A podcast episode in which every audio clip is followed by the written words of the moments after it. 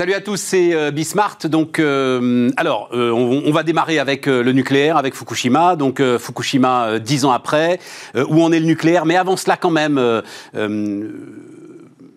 j'allais dire rétablir. C'est, en fait, j'aime pas euh, la façon dont j'allais présenter les choses avec vous. Rétablir un certain nombre de vérités. Non, ça veut rien dire.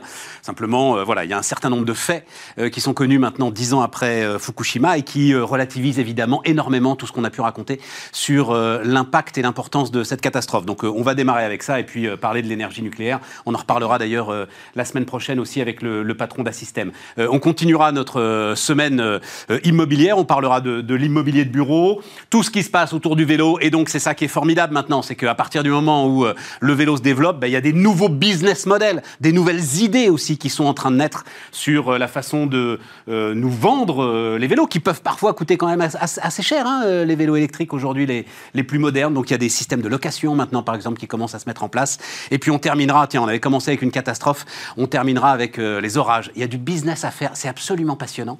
Juste, la seule chose qu'on peut faire, c'est localiser les impacts de foudre. Et ben, rien que ça, en fait, euh, à partir du moment où on le fait avec précision, ça a des implications qui sont très intéressantes. Allez, c'est parti, c'est Bismart. Donc on démarre avec euh, Fukushima, Myrto Tripati. Bonjour euh, Myrto. Bonjour Stéphane. tu reviens nous voir, donc hein, les, les voix du nucléaire, euh, je le dis d'un mot, collectif qui s'est donné pour mission de, alors je cite hein, euh, euh, ce qui est écrit sur le site internet des voix du nucléaire, de rééquilibrer le débat autour du nucléaire afin de lui permettre de jouer son rôle dans la protection du climat. Et c'est particulièrement vrai, rééquilibrer le débat sur euh, tout ce qui s'est passé autour de, de Fukushima.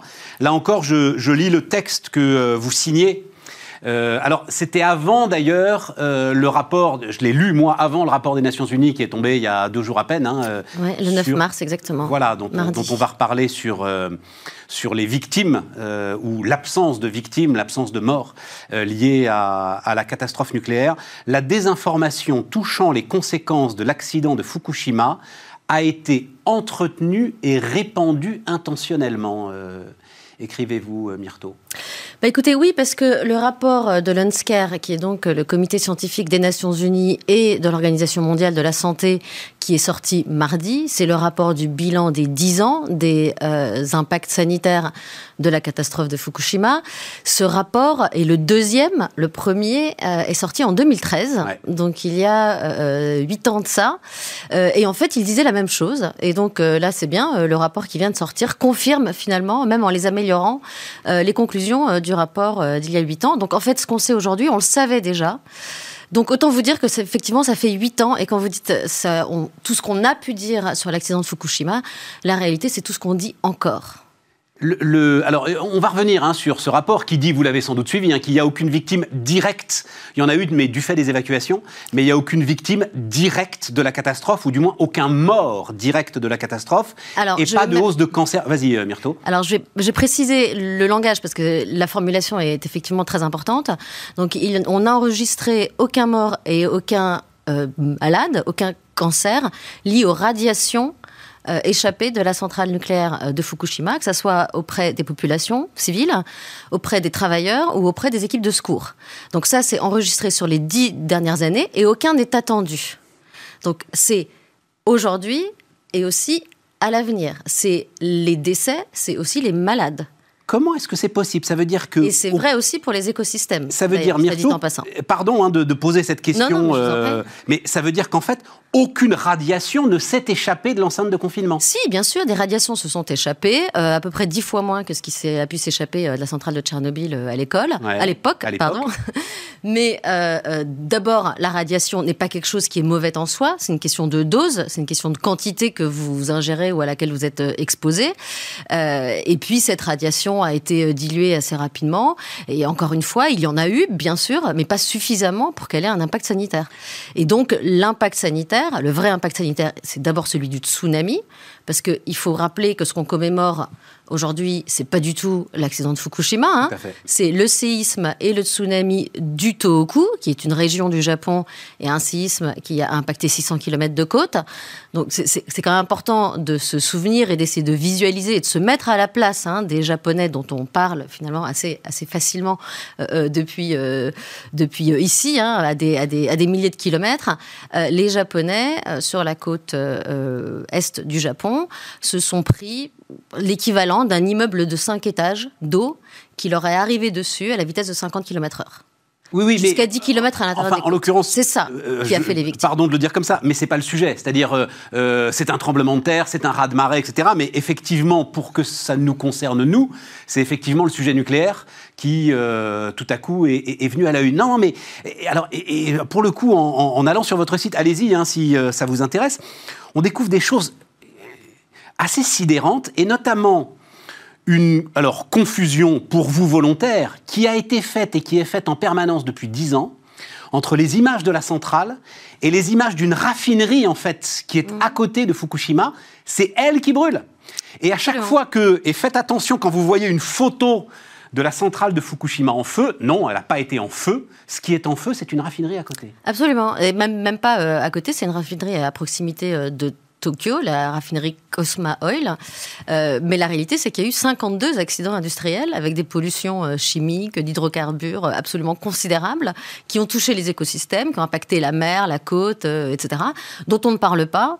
Et l'effort de remédiation de ces écosystèmes-là n'a pas du tout été à la hauteur de ce qu'on a fait sur la centrale de Fukushima pour des niveaux de radiation qui, en plus, et c'est ce qui est de plus en plus euh, euh, dit et partagé euh, aujourd'hui par les scientifiques qui s'intéressent à la question, des niveaux de radiation qui, en fait, probablement ne justifiaient pas l'évacuation.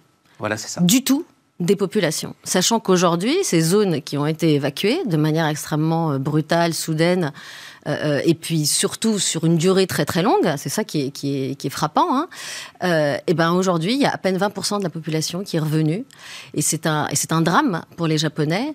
Et le drame pour ces Japonais, c'est non seulement les victimes, d'avoir été les victimes du tsunami, hein, 18 500 personnes décédées et disparues, mais c'est aussi ensuite d'avoir subi finalement ce désastre d'image euh, dû à la rumeur, littéralement, euh, et à l'ostracisme, à, la stigmatisation qui a suivi par rapport au reste du Japon, par rapport au reste du monde, qui, qui, continue à alimenter cette, euh, cette phobie. Quoi. Parce que c'était le précédent de Tchernobyl, et donc d'une certaine manière, dans notre univers mental, forcément, Fukushima allait devenir un nouveau Tchernobyl, une nouvelle zone interdite pour des décennies.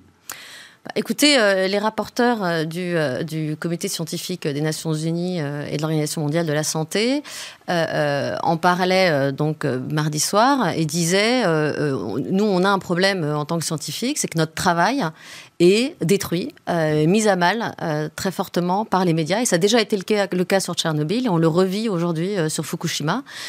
Donc, il ne s'agit pas de, diminuer l'importance euh, euh, d'un accident nucléaire. Hein. C'est quelque chose de tout à fait euh, significatif et auquel il faut, dont il faut se préserver autant que possible.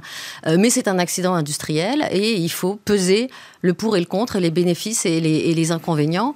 Et aujourd'hui, il est très clair que la, frénésie médiatique et, en partie outrancière, hein, notamment les déclarations de certains politiques euh, sur le sujet est complètement décorrélé de la réalité du sujet y compris et détourne l'attention des vrais y japonais, parce que c'est quand même les Japonais qui ont arrêté tous leurs réacteurs.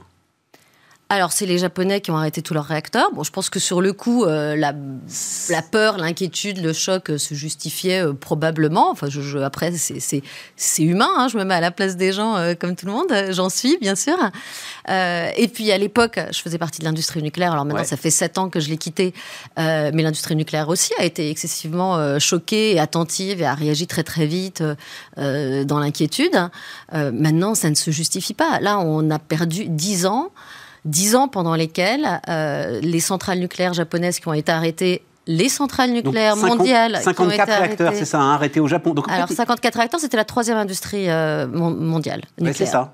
Ils avaient finalement un programme à peu près comparable au nôtre. Euh, Absolument, puisque nous, on était à 58 centrales. Et donc, en fait, je, je, voyais là, 21 sont définitivement arrêtés. Mais est-ce qu'ils sont en train d'en redémarrer un certain nombre? Ils en sont où justement les, les Alors ils sont en train d'en redémarrer un certain nombre. Euh, neuf en ce moment sont en train d'être euh, redémarrés. Euh, ce qu'on dit beaucoup moins, c'est que pour compenser, parce que donc ces réacteurs représentaient 30% d'électricité au Japon, un tiers hein, que vous perdez du jour au lendemain. Ah, pour compenser ça, le Japon est devenu le premier importateur de gaz dans le monde. Alors, bah, il y en a finalement que ça, ça arrange, hein, euh, euh, disons-le euh, clairement. Et puis, le Japon a construit 12 centrales charbon, est en train d'en construire 15 centrales charbon, nouvelles, hein, toutes nouvelles, et en a planifié 10 supplémentaires. Donc voilà, ça, c'est une conséquence, une vraie conséquence, ni de l'accident, ni du tsunami, mais bien de la peur et de la rumeur et de l'inquiétude artificiellement créée autour de cet accident qui, rappelons-le, n'a pas fait de victimes à ce jour. Oui, ouais, c'est c'est très perturbant. Euh, et c'est pour, ça que, c'est pour ça que tu... Euh, et, je comprends ça, c'est-à-dire euh, cette peur artificiellement créée, enfin, je sais même pas s'il y avait besoin, tu vois, d'une opération de lobbying pensée, construite pour de toute façon Angela Merkel, parce que c'est quand même ça pour moi la réaction la plus spectaculaire de toutes. Donc Angela Merkel, physicienne elle-même, hein, mhm. qui dit peu de temps après euh, la catastrophe, en tant que physicienne, euh, nous allons fermer euh, toutes les centrales nucléaires en Allemagne. Eh ben, je ne pense pas qu'elle l'ait dit les en tant que Suisses physicienne. prennent la même, enfin, tu vois, les, paisibles Suisses non, de la je même pense, Je pense qu'elle l'a pas dit en tant que physicienne. Je pense qu'elle l'a dit en tant que femme politique euh, allemande, puisque c'était elle-même qui, un an auparavant, avait demandé à ce que soit repoussée la fermeture des centrales nucléaires allemandes, et elle était tout à fait confiante dans le programme nucléaire allemand. Donc non, elle a répondu à une attente populaire, à ce qu'elle a supposé il faut, alors, toi, tu étais dans l'industrie nucléaire à l'époque. Moi, je suivais ça euh, en tant que journaliste avec euh, des liaisons directes pratiquement hein, avec euh, notamment l'Institut de, de, sûreté contre les radiations, l'ISRN. Voilà, L'IRSN. L'IRSN. L'IRSN. Et donc, on a suivi quand même ce moment où on a cru perdre le contrôle du cœur, mais de manière totale. Donc, il s'enfonçait hein, euh, dans le sol. Euh, je me souviens de euh, Anne Lauvergeon à l'époque à la tête. Il faut se rappeler, c'est-à-dire, je parle sous ton contrôle, hein, mais il y avait notamment l'idée qu'il ne fallait jamais envoyer d'eau de mer sur un réacteur nucléaire. Sauf que là, c'était vraiment ce qu'il fallait faire parce qu'il fallait le refroidir à tout prix. Euh, globalement, c'était ça euh, un petit peu l'idée. Et il y a eu ces quelques jours où les Japonais ne voulaient pas le faire parce que c'était vraiment sortir du manuel. Ou à Paris, moi j'avais des sources qui disaient mais bon Dieu, qu'est-ce qu'ils font?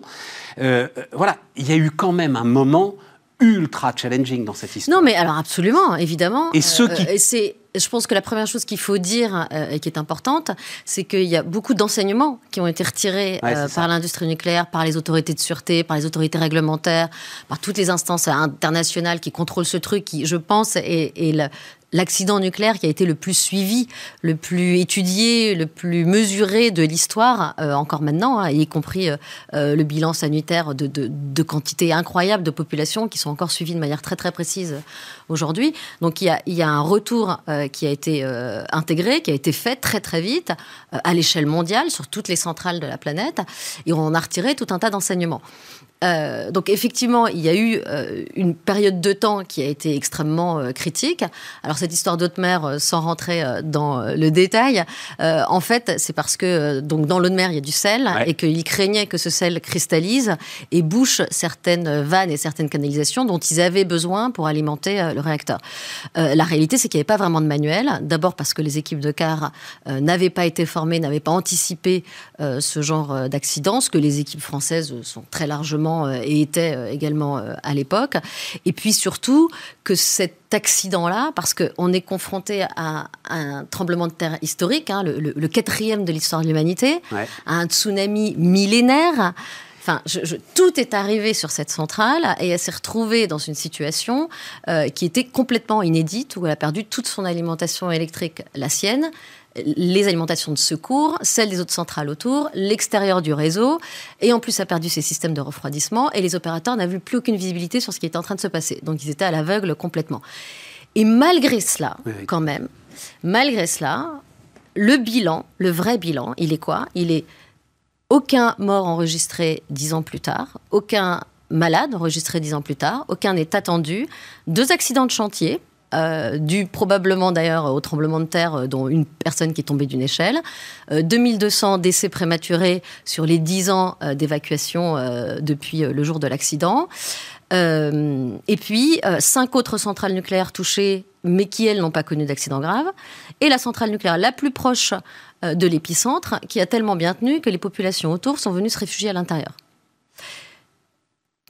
Il est là aussi le bilan. Et, les quand tu dis, alors euh, pour, être très clair, hein, euh, quand tu dis 2200 décès, donc le chiffre est très précis d'ailleurs, c'est 2259 morts, mais liés à l'évacuation hein, et à la seule évacuation. Hein, voilà, c'est ça. Et, alors en fait, à 90%, c'était sans doute de plus de 60 ans euh, qui ont été extrêmement traumatisés. On a arraché des malades de leur lit. Il y a eu des défauts de soins pour les gens qui étaient, voilà, extrêmement fragiles. Et puis ensuite, il y a eu des suicides, des dépressions. Mais... Et il y a un bilan de santé mentale et psychologique qui lui est tout à fait, euh, Quand tu euh, dis, tout à fait certain. Euh, alors les équipes françaises, hein, c'est quand même dix ans après Fukushima, voire vous avez sans doute suivi ça la semaine dernière, l'ASN débarquait à Flamanville sur une alerte, un dispositif d'alerte, enfin un, exercice en fait, hein, auquel a été soumis EDF, e exercice donc d'accidents graves, ils n'étaient pas prévenus, etc.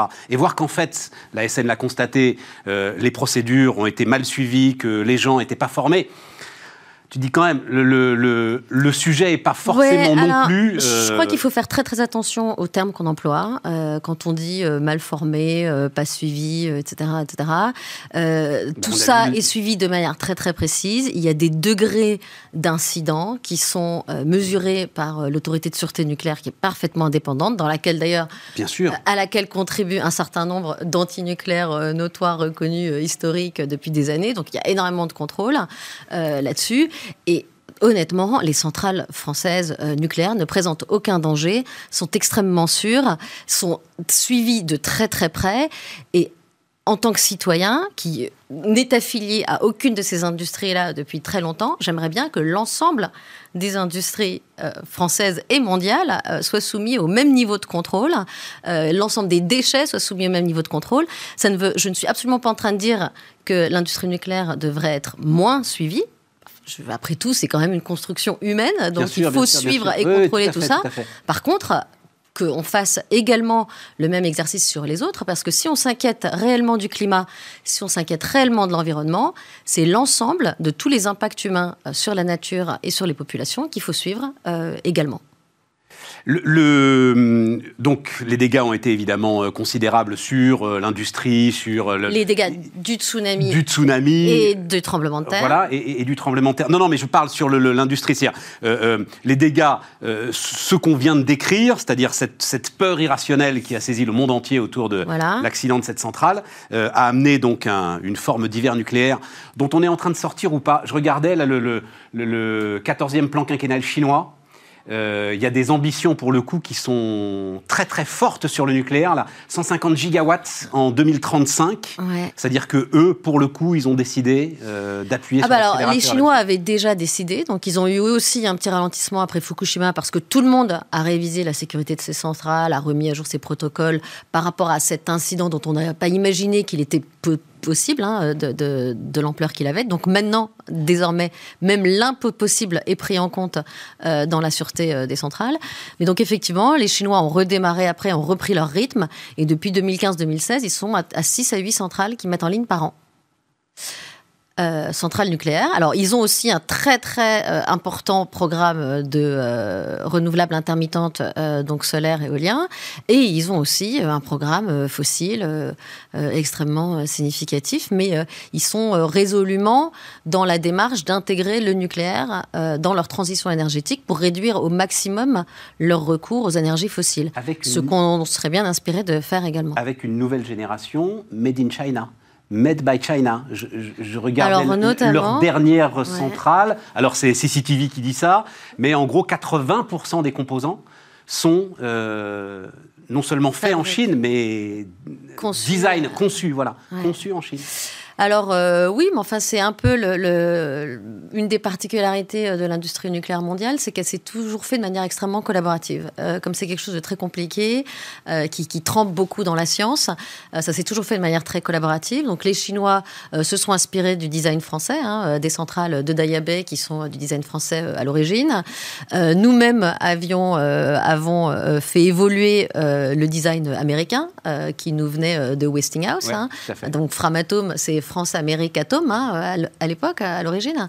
Euh, donc en fait, tout ça, en fait, toutes les industries, oui, oui, se nourrissent. Framatome, c'était France-Amérique, dis donc. Oui, c'est ça. Euh, donc en fait, les, les, toutes ces industries se nourrissent. Et d'ailleurs, les fameux 40 ans, euh, soi-disant, de, de, de, durée de vie des centrales françaises, c'est pas du tout une durée de vie. En fait, c'est lié à l'accord commercial initial entre Framatome et Westinghouse. Et en fait, c'est un accord de licence.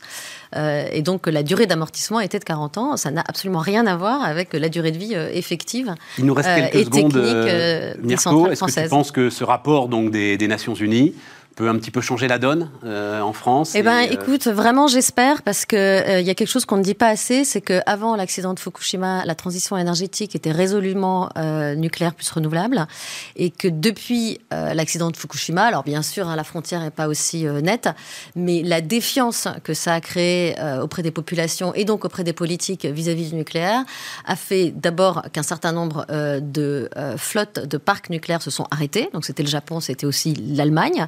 Euh, et qui a eu un retour en arrière aussi de tout ce qui était les programmes et les plans euh, de construction euh, du nucléaire mondial, et que nous sommes désormais dans une transition énergétique fossile plus un petit peu de renouvelable, et qu'on va droit dans le mur pour ce qui est de nos objectifs de bilan carbone neutralité à 2050. Donc 2050, hein, je me permets de rappeler, c'est dans 30 ans.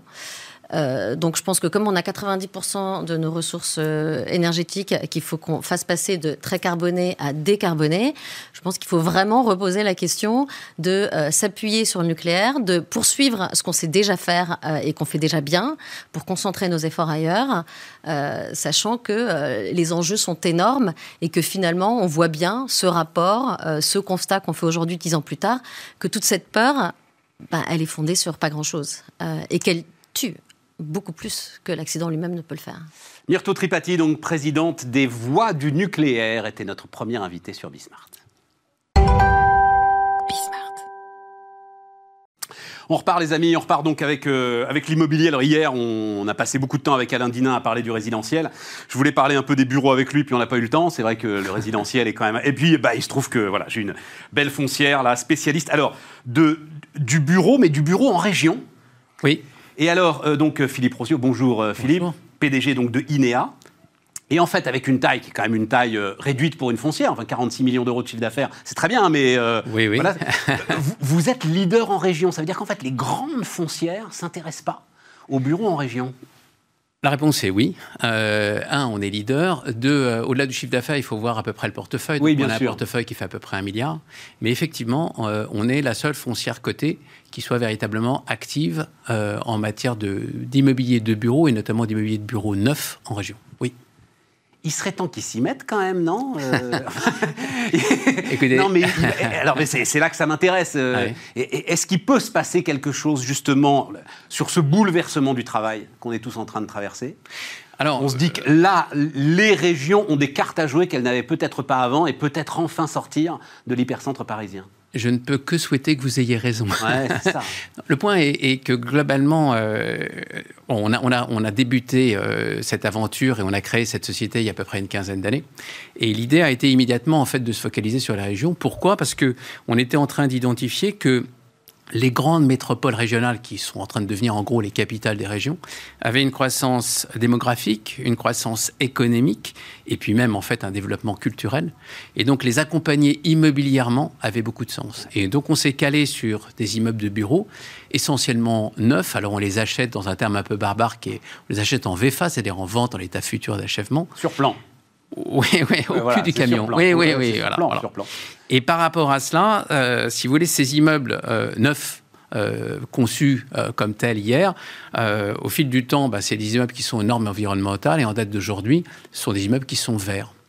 Et donc, effectivement, on se revendique, en plus d'être leader coté dans l'immobilier de bureau en région, comme là, tout simplement, la première foncière qui est verte et qui respecte en date d'aujourd'hui le décret tertiaire. Oui, mais ils le sont tous, euh, finalement. Enfin, je veux dire, il ne peut plus y avoir une foncière à peu près raisonnable. Euh, qui euh, ah. ne fait pas de la construction alors énergie positive, etc. Enfin bref, l'ensemble des, labels, décrets et autres. Oui, oui, c'est une, une, chose que de vouloir l'être. C'est une chose d'avoir en quelque sorte toute une euh, un marketing vert, c'en est une autre en date d'aujourd'hui de respecter le décret tertiaire qui vient de sortir. Il est sorti chiffré le 18 janvier 2021. Il faut appliquer les grilles du décret tertiaire immeuble par immeuble et se rendre compte si on le respecte ou pas dans notre Et donc c'est quoi C'est l'équivalent des RT qu'on voit fleurir euh, pour euh, non, non, l'immobilier résidentiel? Oui, tout ça, ça accompagne le même mouvement, mais c'est vraiment la consommation énergétique de votre immeuble euh, doit respecter un certain seuil. D'accord. Donc c'est extrêmement normé. on le définit en fonction de l'altitude de l'immeuble, de sa position géographique, et ensuite du degré d'utilisation qu'on a de l'immeuble. Et vous déclinez tout ça immeuble par immeuble. Exercice qu'on a fait. 80% de notre portefeuille respecte déjà le décret tertiaire Horizon 2030, donc ça veut dire 10 ans d'avance, et il y a 13% qu'on peut faire basculer euh, facilement. Donc on a plus de 90% de notre portefeuille qui, qui respecte déjà le décret tertiaire. Mais d'ailleurs, j'ai vu euh, dans vos résultats un chiffre euh, très intéressant, hein, c'est-à-dire sur 2012-2019, vous avez une consommation énergétique de vos bâtiments en baisse de 31%. Oui, et aujourd'hui, on est par rapport à la... C'est super intéressant quand même. Oui, Mais, mais même aujourd'hui, on est par rapport à la consommation énergétique moyenne dans le euh, telle qu'on peut la mesurer, 38% en dessous de la moyenne nationale. Donc quand vous oui, mais à la limite, euh, moi ce qui m'intéresse, c'est les progrès. À la limite, la, moyenne nationale que vous soyez, euh, ok, mais en fait, c'est sur vos propres bâtiments en fait que vous arrivez par. bah, ah non, non, par, par le fait d'y avoir mis très très tôt en fait des capteurs qui permettent en fait de suivre la consommation en matière de fluide, donc tant en électricité qu'en eau et effectivement d'avoir monitoré tout ça au fil du temps pour effectivement abaisser la consommation énergétique. Super intéressant. Euh, je l'espère. euh, non, alors en plus, vous avez une raison d'être, là, j'aime bien, euh, contribuer à l'essor économique des territoires en favorisant le développement d'un immeuble, d'un immobilier tertiaire durable. Mmh. Bah, écoutez, c'est beau comme une raison d'être. ça engage pas plus que ça. Euh, oui, enfin, ça engage. Construire de l'immobilier euh, de bureaux neufs en région, je vous assure qu'il y a euh, une dizaine d'années, c'était loin d'être évident. Moi, alors, c'est pas le jeu, mais c'est le mot territoire sur lequel euh, j'irai vous challenger. Oui. Parce que vos immeubles, ils sont pas dans les territoires. Vos immeubles, ils sont ils sont où? Ils sont à Bordeaux ils sont, Oui, ils sont dans les grandes métropoles. Eh ben oui, eh ben oui. oui. mais après, écoutez, il faut bien commencer quelque part. D'accord Et donc, on peut penser que demain, ou espérer demain, qu'il y aura des villes satellitaires par rapport à ces grandes métropoles qui se développeront elles aussi, et qu'on sera à même de suivre ce développement. Alors, au-delà de ça, euh, et de ce green building d'ailleurs, hein, je l'avais écrit comme ça, comment est-ce que vous voyez l'évolution du bureau? Est-ce que vous êtes en train aujourd'hui, est-ce que euh, d'une certaine manière, vous êtes pris par surprise par euh, ce qui pourrait se passer en termes d'évolution justement du secteur tertiaire. Et je pense au télétravail et au développement du télétravail. Je, pense, et je ne suis pas du tout le premier à le dire, que euh, cette crise, ça a eu comme conséquence une accélération de mutation, mais il ne faut pas oublier la fin de la phrase qui était déjà en cours. Donc, vous avez effectivement un côté exacerbé. Les médias font que globalement, l'e-commerce s'adresse aux centres commerciaux et c'est le fléau des centres commerciaux. Euh, ils ont vite fait d'appliquer le télétravail comme devenant le nouveau fléau euh, des bureaux.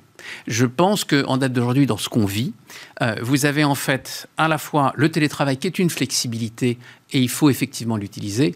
Attention simplement à sa productivité et au lien social qui peut disparaître. Et puis dans le même temps, en fait, une dédensification d'un certain nombre d'espaces de bureaux. Il ne faut pas oublier l'open space. Aujourd'hui, on le considère comme, comme mort ou passé, mais, mais il a triomphé au cours des années passées. Et c'était quoi? On vendait plus de créativité et plus de communication ce qu'on n'a pas eu, pour beaucoup moins de mètres carrés, ce qu'on avait effectivement bien eu. Donc vous avez aujourd'hui un phénomène dans lequel vous avez effectivement cette flexibilité télétravail qui va libérer de l'espace, mais dans le même temps, des conceptions différentes en fait de l'espace de travail. Ce que vous dites, c'est qu'il y avait besoin en fait de libérer de l'espace. Mais bien sûr. C'est qu'on était, on, s'était entassé à beaucoup trop nombreux dans les open space. Oui, oui. Euh, à l'évidence. Oui, sauf que euh, le gars qui fait ses comptes, le gars qui regarde son bilan, le gars qui regarde combien lui coûtent ses mètres carrés, il va peut-être avoir lui comme réflexion de dire bon ben j'ai 30% euh, de mes salariés en télétravail, je réduis de 30% mes mètres carrés. c'est là qu'on peut avoir une évolution qui soit vertueuse parce que effectivement, quand on constate les territoires, les régions, etc., on constate que globalement, et c'est ce que l'on vit, nous on met à disposition des immeubles qui sont à taille humaine, donc qui sont, enfin, vous vous présentez par rapport. Ça veut dire quoi de taille humaine? Bah, Ça veut dire précisément que euh, c'est un immeuble qui fait 3, 4, 5 étages au maximum. Donc que vous preniez l'ascenseur ou l'escalier, ça change rien, d'accord? Ils sont divisibles, ils sont flexibles, ils sont réversibles. extraordinaire. Pouvoir aller travailler sans prendre l'ascenseur, c'est et quand et quand vous avez ça, bah, c'est autre chose qu'une tour à la défense. Hein. Et quand vous avez ça, euh, vous avez accompagnant ces produits neufs des loyers qui sont 3 à 4 fois moins élevés que ce que vous avez sur Paris et la région parisienne. Donc il y a, par rapport à votre interrogation, euh, euh, une, évolution possible qui serait intéressante pour le développement même de, de l'immobilier en France en France, pardon, c'est un phénomène de décentralisation. Tout à fait. voilà, il faut avoir. Que pourrait rendre. Alors là, pour le coup, ça n'a plus rien à voir avec la Covid. Euh, ce sont les nouvelles technologies. Oui. Et le fait qu'aujourd'hui, énormément d'activités tertiaires peuvent être en fait exercées, même si on continue à se regrouper pour, comme vous l'avez dit, la créativité et tout ça, enfin ce dont on parle très régulièrement. Mais, euh, mais en tout cas, elle peut être euh, tout à fait décentralisée. Exactement. Alors le siège social peut être, si on le veut, à Paris, à Londres, où on veut, mais ensuite, vous avez la possibilité effectivement de décentraliser. Et il ne faut pas oublier non plus. et ça, c'est un mouvement que vous constatez C'est-à-dire, il y a des réflexions d'un certain nombre d'entreprises ah sur ce sujet-là? C'est un mouvement sociétal fort. D'abord, euh, le, drive, si vous voulez, l'élan, il est donné par les salariés. Vous interrogez euh, les cadres franciliens, à 80%, ils ont envie d'aller vivre et de travailler à Toulouse, à Bordeaux, à Lyon, etc. C'est un mouvement très fort. 80%, c'est pas euh, juste un, effet de mode. Donc ce sera un facteur d'attractivité pour vous que de oui, sans aucun doute. Ça. Sans aucun doute. À partir du moment où il y a effectivement une offre de bureau qui est une offre de bureau parfaitement compétitive, enfin euh, euh, qui est à la hauteur des standards. Elle l'est. De ce qu'on peut. Et elle l'est déjà. C'est-à-dire qu'elle l'est. Les prestations techniques qui sont offertes par des immeubles de bureaux neufs en région sont à égalité avec ce qu'on a à Paris en région parisienne. Dernier point, Philippe, parce que vous avez traversé quand même vous aussi un sacré Hein, euh, est-ce qu'il y a eu un sujet de loyer? Est-ce que parce que ça a été un, moment très challenging quand même hein, euh, euh, autour des loyers? Alors pour faire vite, on a encaissé 99% de nos loyers en 2020. le point a, été simplement de euh, bien sûr qu'il fallait dialoguer, expliquer. Euh, on a aménagé à peu près 0,6% de, nos loyers, donc ça paraît indécent hein, quelque part. Mais euh, bah, on avait des loyers. Si les entreprises peuvent payer, il n'y a rien d'indécent. oui, mais c'était ça le jeu. Mais vous avez raison, c'était ça le jeu. À partir du moment où nous, on était en train de fonctionner sans aucune aide, on a fait entendre à nos locataires, et ils l'ont entendu, qu'à partir du moment où eux aussi arrivaient à fonctionner, il fallait être euh, ben, euh, dans l'économie et dans sa globalité. C'est ça, il y a un moment, il fallait que le système tienne. Quoi. Voilà, voilà c'était de l'éthique, c'était de, de, la volonté de ben, respecter des contrats. voilà. Et donc, ça s'est bien passé. Mais, bien passé. Mais vous étiez prêt euh, dans, parce que, et puis on n'est peut-être pas sorti de tout ça, vous étiez prêt à vous dire, on regarde, enfin c'est-à-dire, les relations entre euh, une foncière et ses locataires euh, peuvent pas être. Enfin, euh, il y a des moments où on est capable de faire des gestes, il y a des moments où on est capable de rentrer dans une relation qui permet de maintenir en vie des entreprises. Je suis d'accord avec vous, mais je pense que ces moments-là sont, sont, sont pertinents lorsque on est face à des surfaces importantes avec des loyers importants. C'est là où peut-être le débat, si vous voulez. Et là, bien évidemment, je pense qu'il y a eu des effets d'aubaine qui ont été recherchés et puis de vraies négociations qui ont eu lieu. Mais c'est là où vous, êtes en train d'être sur des montants qui sont assez considérables. Alors que vous, justement, cette fameuse idée de taille ben, humaine. Exactement, fait que globalement, euh, on, a des locataires qui sont bien importants, enfin bien évidemment importants. Euh, on, a on a toujours cherché à avoir une dispersion de notre chiffre d'affaires qui soit forte. Aucun locataire ne fait plus de 5% de notre chiffre d'affaires. Et en matière de sous-jacent d'activité, c'est la même chose. Donc on a eu là la chance, il faut l'avouer, de ne pas être sur des secteurs qui ont été particulièrement pénalisés par la Covid. Merci Philippe. Philippe Rosio, donc euh, le PDG d'INEA, côté d'ailleurs. Hein, euh, oui, oui, côté. Voilà, hein, côté, côté, voilà, si ça vous intéresse. ben non, mais c'est toujours intéressant. Euh, qui publiait d'ailleurs ses résultats il y, a, il y a quelques jours, je crois que c'était avant-hier. Oui, oui, non, c'était le 3 mars, mais voilà. merci d'être venu nous voir donc sur Bismart. Merci. Bismart. Et donc on repart, on repart avec le vélo. Colombe Monoyeur est avec nous. Bonjour Colombe. Bonjour, euh, Fondatrice de Red Wheel.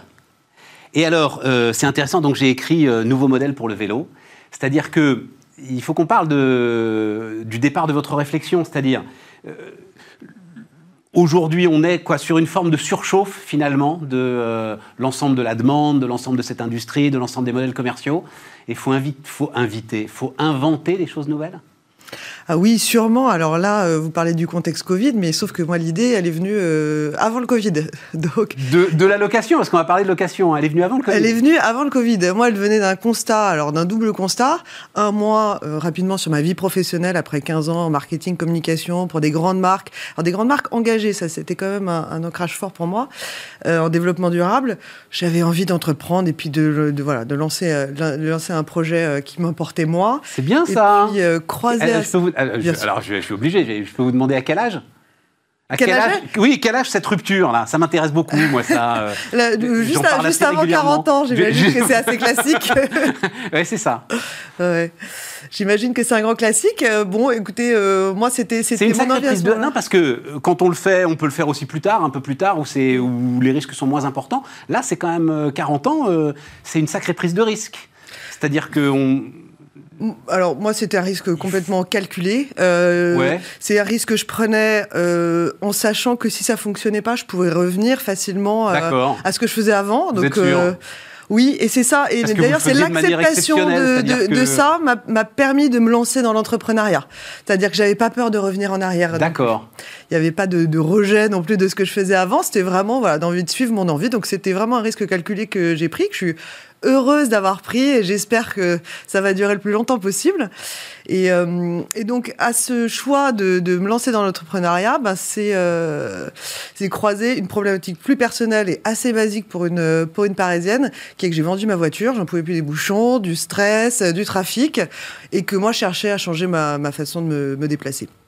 Donc assez vite, comme je voulais aussi un peu mettre d'activité physique, hein, au, Assez vite, on arrive sur le vélo. Voilà, on arrive assez vite sur le vélo et on arrive surtout sur le vélo électrique, parce que le vélo électrique, c'est une vraie solution euh, quand on a envie d'en faire tous les jours pour arriver, euh, pour faire des déplacements professionnels, pour arriver frais, et puis pour faire des déplacements un petit peu plus longs aussi euh, que du vélo classique. Ah mais oui, non, mais enfin après, on en parle maintenant assez régulièrement, mais l'image que moi je prenais à l'époque, c'était quand même celle, pour moi, c'est comparable du téléphone et du téléphone portable. le vélo et le vélo électrique. Je pense que la rupture est la même et que tout à coup, euh, ce qu'on peut faire avec un vélo électrique, le, champ des possibles devient absolument considérable. Euh, ça devient un outil du quotidien. Ça devient, oui, mais au-delà de ça, vous pouvez transporter euh, davantage de charges. on s'est beaucoup gossé là. C'était où? C'était à, c'était à Strasbourg. Ces gars qui transportaient des parpaings, les parpaings qui étaient déchargés, vous avez suivi ça, qui étaient déchargés au bord du canal, et les gars les transportaient à vélo. Alors j'ai pas suivi non, non, mais enfin, bref. des, parpaings particuliers, mais effectivement, effectivement, on voit que le, le champ des possibles est considérable. Mais c'est quoi? Qu'est-ce qui vous a amené vers la location? Il y a une problématique de prix à ce moment-là, c'est ça le sujet? Alors, il y avait un peu une double problématique qui était d'un côté, euh, effectivement, euh, si on veut euh, passer au vélo électrique, bah, les solutions, il n'y en avait pas 25 à l'époque. Hein, c'est soit vous achetez, et moi je voulais la qualité, je voulais être rassuré, et je voulais avoir voilà, un, vélo qui ait des bonnes performances. Et puis je voulais aussi un peu de confort, parce que mine de rien, quand on lâche une voiture et qu'on n'est pas, on veut l'utiliser tous les jours, on va être bien installé, même sur un vélo. Tout à fait, tout à fait. Et ben ça, ça a un prix en fait. Hein, et donc c'est un engagement financier, un bon vélo aujourd'hui, ça vaut au moins 2000 euros, 2000, 2500 euros et même beaucoup plus. Oui, ça monte beaucoup plus haut euh, Et donc, c'est un, un, engagement financier qui est quand même un frein assez fort. Et puis, en face de ça, l'autre solution, c'était le vélo partagé. Et le vélo partagé, bah, par exemple, à Paris, c'est le Vélib, ou euh, d'autres acteurs de free floating euh, que vous voyez dans la rue, comme Lime.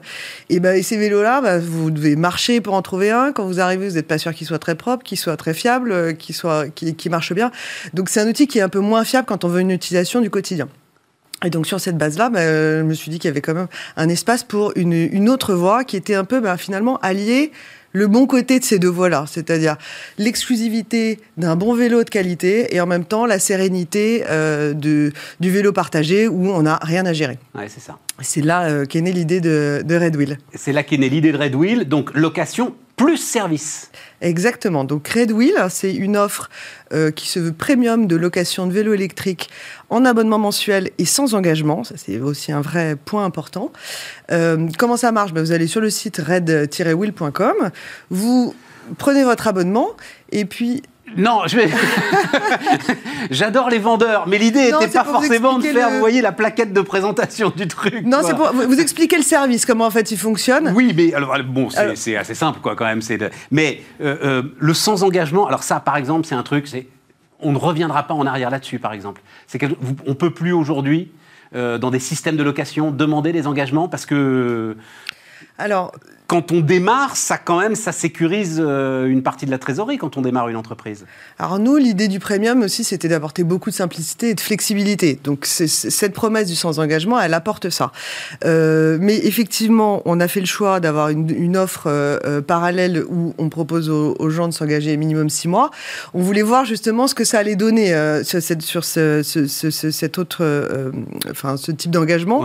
Et on se rend compte en fait que bah, dans, nos, dans nos abonnés aujourd'hui, on est à peu près à moitié-moitié. Donc, qu'est-ce que ça veut dire? C'est qu'en fait, ces, offres de location euh, et ce niveau de flexibilité, il, est aussi complètement une alternative à l'achat. C'est-à-dire que les gens, en fait, ça va remplacer euh, euh, l'achat. Et donc, c'est des gens qui vont rester longtemps. C'est des gens qui ont plus envie d'acheter, qui ont, qui ont envie de gommer toutes les contraintes de l'achat, parce qu'il y en a quand même un certain nombre. C'est évidemment gérer l'entretien, euh, gérer les révisions, gérer le vol, euh, mais aussi gérer la, la, fin de vie du vélo. Qu'est-ce qu'on en fait à la fin? Vous connaissez comme moi sûrement beaucoup de gens qui ont un vieux vélo qui traîne au fin fond de la cave ou à la campagne, euh, qui n'a pas bougé depuis des millions d'années. C'est pas très écolo. Le fait de nous de tout internaliser fait aussi qu'on va gérer, ce, on va gérer la, la, vie du vélo. Et vous, ben, en échange, vous avez toujours un vélo surtout qui est en parfait état de marche. Alors, pour l'instant, vous commencez dans les beaux quartiers là. Hein. ça se Paris-Ouest, Meudon, Sèvres, Saint-Cloud, etc. Donc euh, on, est tranquille. Derrière, vous prenez des engagements, par exemple, parce que c'est là où la surchauffe de l'industrie commence à m'intéresser, c'est-à-dire euh, intervention dans les 24 heures. C'est ça, hein, euh, j'ai vu. Intervention dans les 24 heures si jamais il y a un problème mécanique. Bon, c'est des engagements qu'il va falloir tenir si le succès, et je l'espère pour vous, est au rendez-vous. Ben, écoutez, en fait, nous, on a une façon de fonctionner qui permet cet engagement 24 heures, en 24 heures. C'est-à-dire qu'on va pas systématiquement réparer sur place. La plupart du temps, on va remplacer le vélo. Et ça, c'est tout l'intérêt d'avoir euh, juste un modèle de vélo simple. euh, vous n'êtes pas attaché à un seul vélo. Vous, ce nous, ce qu'on vous propose, c'est un service. C'est un vélo toujours en bon état. Donc, si votre vélo est plus en bon état, on vous donne le même euh, et on, on, vous le remplace. Et puis, nous, on va gérer derrière euh, les problématiques de timing, de, de, de réparation. Et ça, ça ça nous aide à tenir, à, tenir ces, ces engagements-là de 24 heures. Mais il y a un sujet aujourd'hui, par exemple, sur la main-d'œuvre, sur les gars qui sont capables de réparer des vélos. Ça va devenir un métier en tension et en très forte tension En très forte tension. Et d'ailleurs, on a vu que le, le, le, gouvernement avait lancé euh, des écoles de formation euh, euh, pour. C'est ça, en fait. Aujourd'hui, se former à réparer des vélos, c'est pas idiot comme totalement projet métier, C'est un métier d'avenir. Exactement. Il y a beaucoup, beaucoup de monde qui se met au vélo. Et donc, il y a beaucoup de monde qui va avoir besoin de réparer ces vélos, que ce soit sur, de la, sur des systèmes de location ou d'achat. Euh, nous, pour le moment, on, au démarrage, on travaille avec un partenaire qui s'appelle Raidi, qui est un partenaire reconnu sur le marché, qui a l'habitude d'entretenir de, de, de, des flottes, euh, des flottes d'entreprises. Et puis, on va voir euh, avec l'évolution de la boîte. Euh, si vous internalisez ou pas. Exactement. en fonction et, des, et des, des, villes aussi dans lesquelles on sera et du niveau de développement voilà, de chaque ville. La question du Made in France, c'est une question intéressante, ça? Bah, en tout cas, c'était une vraie euh, conviction. Euh, euh, on est une, une start-up française, on voulait euh, autant que possible s'ancrer en France. Donc, on a fait le choix de, de prendre un fournisseur de vélos français. Alors, ce pas que sur du Made in France, c'est aussi parce que c'est un, un, un, fournisseur qui a un savoir-faire. Il y, y, a quoi de Made in France? Parce que, alors, pour le Alors, vous avez raison. enfin, mais, ceux qui connaissent le vélo le savent. Il y a un japonais qui s'appelle Shimano qui fait tout, quoi, globalement, et qui est. Et d'ailleurs, on n'a pas le droit de dire vraiment du Made in France sur des vélos qui sont assemblés en France. Voilà, c'est ça. Exactement. Mais on a quand même, euh, c'est quand même de l'emploi qui est basé en France et ça c'était important euh, aussi euh, dans, dans, la démarche d'une start-up française. Mais dans votre idée et sans doute que vous regardez un petit peu ce qui se fait, enfin les offres sont en train de fleurir hein, absolument partout. L'idée de reconstruire une filière industrielle totale, c'est quelque chose qui vous intéresse, enfin euh, auquel vous voudriez participer si jamais il y avait une, une réelle demande. On voit le, euh, Marc Simoncini par exemple qui fait un accord avec ouais. Seb. Enfin, c'est quand même super intéressant, ça. Là, on est sur des usines et sur, et sur de la vraie production. C'est quelque chose qui peut vous intéresser, ça, Alors, à un moment Nous, pour le moment, en tout cas, euh, à nos stades de développement, mais même à, à, à court terme, notre métier, c'est pas d'être fabricant de vélos. Ouais, ouais, euh, clairement. Nous, on fait, nous, notre métier, c'est de faire du service. Donc, c'est de trouver le meilleur vélo qui va pouvoir répondre euh, aux, aux, besoins de nos abonnés. Donc, c'est un vélo euh, qui soit de qualité, euh, performant, hyper confortable. Ça, c'est un point important. et vraiment trouver la meilleure offre pour nos abonnés et de construire le package de services qui va autour. Mais pour le moment, on n'est pas fabricant de vélos. Mais notre objectif, c'est évidemment de suivre l'évolution du marché et d'adapter notre offre euh, au fur et à mesure. De juste une dernière question. Euh, ceux qui, parce que j'imagine que vous devez un petit peu sonder vos, vos premiers clients, c'est des gens qui, comme vous, abandonnent la voiture pour se mettre au vélo ou euh, des gens qui euh, abandonnent le métro pour euh, se mettre au vélo C'est une question que je me pose. alors on a un peu de tout, mais je vais dire qu'il y a même un troisième type. Il y a des gens qui sont des, déjà des convaincus du vélo et qui sont intéressés par la, le, le, côté financier, lissage des dépenses, qui est vraiment important. Il y a des gens qui sont intéressés, qui ont, qui ont vendu leur vélo ou qui avaient acheté des nouveaux vélos du marché qui étaient un petit peu déçus, ou qui reviennent finalement à une solution d'abonnement. Parce que ça aussi c'est un truc intéressant mais, c'est vrai, c'est-à-dire que la profusion de l'offre et quand même, aujourd'hui, c'est quelque chose d'un peu nouveau. Euh, les moteurs, vous avez des puissances qui sont exprimées dans des, dans des métriques que vous maîtrisez pas. Donc c'est vrai que vous offrez là-dessus une forme de sécurité. Hein. L'idée, c'était d'avoir vraiment euh, un vélo euh, dont on est sûr. Vous, vous, vous, en avez marre de regarder tout le marché. Euh, si vous venez chez nous, vous êtes sûr d'avoir de, de, la qualité, de la performance et puis une bonne autonomie. Vous n'avez pas de questions à vous poser en fait. Donc ça, nous, notre objectif, c'est vous faciliter euh, le passage au vélo électrique, de vous aider à sauter le pas en toute sécurité. voilà. Et donc, la voiture ou le vélo, moitié-moitié La voiture ou le métro, plutôt... Non, non, parce que en termes de gains écologiques, si on abandonne le métro pour monter sur le vélo, c'est pas... Euh, très, bien, mais c'est pas évident que ce soit un vrai gain. Alors pour l'instant, ce qu'on voit plus, c'est plutôt de la voiture, mais il y a aussi, honnêtement, il y a aussi du vélo. Sachant que le vélo, euh, les gens qui passent au vélo, en général, deviennent piqués assez vite et donc vont faire 90% de leur trajet. Mais il y aura toujours 5%, il faut transporter des choses, voilà, où, le métro sera, sera encore utile. Hein. On est dans un monde un peu multimodal. Euh, le vélo en fait partie et va prendre, va développer sa part de plus en plus, je pense. Red Wheel, donc, allez voir ça. Euh, Colombe Monnoyeur était notre invité sur Bismart. Et donc on termine, on termine avec euh, Dominique Lapère de Chavardès. Bonjour, Dominique, président de Météorage. Il y a plein de choses qui m'intéressent. On n'a que 10 minutes et donc il faut aller vite.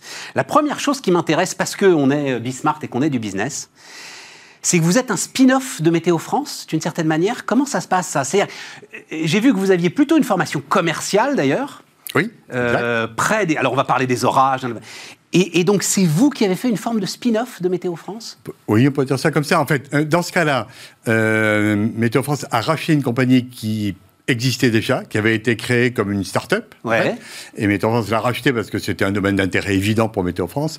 Et, et c'est vrai que c'était la première fois que Météo France euh, avait une filiale c'est une filiale, euh, donc, et, ça a donné envie d'en faire quelques-unes, euh, d'autres, dans des niches, et donc, euh, et, j'ai été l'acteur, en fait, pour tout dire, à Météo France, parce que je viens moi-même de Météo France. Mais oui. Et, donc, ça m'a donné envie, et j'ai été suivi par Météo France, de créer quelques, quelques filiales dont une qui, euh, qui s'appelle Predict Service, qui gère le risque inondation, une autre qui porte les savoir-faire euh, météo de français à l'international, Météo France International, euh, et on en avait créé une, mais qui, qui a ensuite évolué autrement, qu'on a créé avec Euronext, sur des produits financiers, en fait. Mais alors, je peux, je peux vous demander, Dominique, à ce moment-là, si je prends là Météorage, oui. c'est quand même une boîte qui fait aujourd'hui 4 millions d'euros de chiffre d'affaires. Oui. Sur, sur la structure du capital, Météo France garde une part du capital? Les deux tiers. Les deux tiers Les deux tiers du capital. Et un tiers, c'est le coactionnaire qu'on a souhaité dès le départ, d'ailleurs, qui est l'industriel qui fabrique les capteurs, euh, puisque on est dans la haute technologie. C'est le finlandais, c'est ça hein? C'est ça. Voilà. C'est ça, qui au départ était un américain, et qui a été racheté. Donc, euh, en fait, la, technologie vient de l'université américaine, comme souvent euh, dans les hautes technologies. C'est l'université de Tucson Arizona, euh, qui, a, créé une spin-off euh, industrielle, qui a développé ce savoir-faire et, qui, quelques temps après, a été racheté par le leader mondial de l'équipement météo, Vaisala, qui est finlandais, effectivement, qui est coté en bourse. Tucson, Arizona, où là, il doit y avoir des méga orages. Ah, c'est extraordinaire. Moi, du coup, j'y suis allé plusieurs fois. Ah oui, oui, il y a de quoi se faire peur. Eh, il y a de quoi se faire peur. Mais quand même, parce que c'est monstrueux. Non, mais L'intensité électrique d'un orage, euh, c'est monstrueux. Sur vos, sur vos, prises électriques, vous avez l'ampérage. C'est 16 ampères, 32 ampères pour les gros disjoncteurs. Un, coup de foudre, ça s'exprime en milliers d'ampères. Un petit coup de foudre, c'est 1000 ampères. Les très gros, c'est plusieurs centaines de milliers d'ampères. C'est monstrueux. Jamais on pourra récupérer cette énergie Non, euh, non. On, a essayé. Elle est trop erratique, en fait. Non. Donc euh, la réponse est non. on peut s'en protéger, euh, on peut la prévenir, et c'est tout ce qu'on peut faire. Et on ne peut pas l'empêcher de tomber non plus. Non. Les, gens qui veulent changer le climat, qui sont cassés les dents, et c'est une bonne chose. Oui, mais, on ne peut pas l'empêcher de tomber, mais elle ne tombe pas toujours. J'ai appris, alors, euh, en vous écoutant, Absolument. que... Euh, la, la, majorité de l'activité électrique reste à l'intérieur des nuages, et ce n'est que qu'une fraction ça, dépend un peu des formes de nuages, mais 20%, euh, environ qui, euh, qui fait ce qu'on appelle un, nuage sol, donc qui tombe, qui tombe au sol, effectivement. Et, donc on détecte les deux. Hein, avec euh, notre... On va y aller, bien sûr, mais cette seule fraction, c'est quand même il y a 100 impacts de foudre par seconde Absolument, dans le monde. Dans, le monde, hein, dans le monde. Ça, on parle du nombre d'impacts dans le monde, absolument. C'est absolument considérable. Euh, alors en France, heureusement, on en a beaucoup moins. On vient de publier hier, d'ailleurs, la, statistique sur euh, euh, l'année dernière, qui est une année faiblement foudroyée, mais il y a quand même plus de 300 000 impacts qui sont tombés sur le sol métropolitain. Une année faiblement foudroyée. Ah, c'est mignon. On arrive à dire des choses hein, et à prononcer des phrases dans son, qui sont magnifiques. Dans son truc, euh, absolument. On en voit là. Hein, voilà, on en voit. Alors c'est du slow motion évidemment. Hein, euh, oui, alors ça, ce sont des caméras. Euh, en fait, on, s'en sert pour des pour des raisons techniques, mais, mais du coup ça fait des ça fait des belles images. On, a des caméras très rapides, à 7000 images secondes, qui nous permettent en fait quand on va sous un orage, de, de, détecter chaque impact et donc, on est capable ensuite de corréler avec notre système pour s'assurer qu'il les a bien vus, lui aussi. c'est ça, fait pour ça, en fait. D'accord. Mais du coup, ça fait de belles images et on voit. Mais, mais voilà, celui-là, il reste un, et là, il tombe par terre. Mais, quand, mais, alors, donc, c'est la même intensité électrique que l'on voit descendre oui, et, et, absolument. Oui. Et, se diviser en multiples branches. Et avec des extensions euh, qui peuvent être considérables. Euh, l'extension géographique euh, horizontale peut être en dizaines de kilomètres. Donc oui, donc, et tout ça dans des gros cumulonimbus. Dernière question d'ordre général avant d'aller sur l'activité de météorage. Changement climatique, les orages sont plus forts, moins forts Vous regardez les choses depuis 10 ans Oui, 30 ans. 30 ans. donc on a une vraie climatologie et la réponse est non.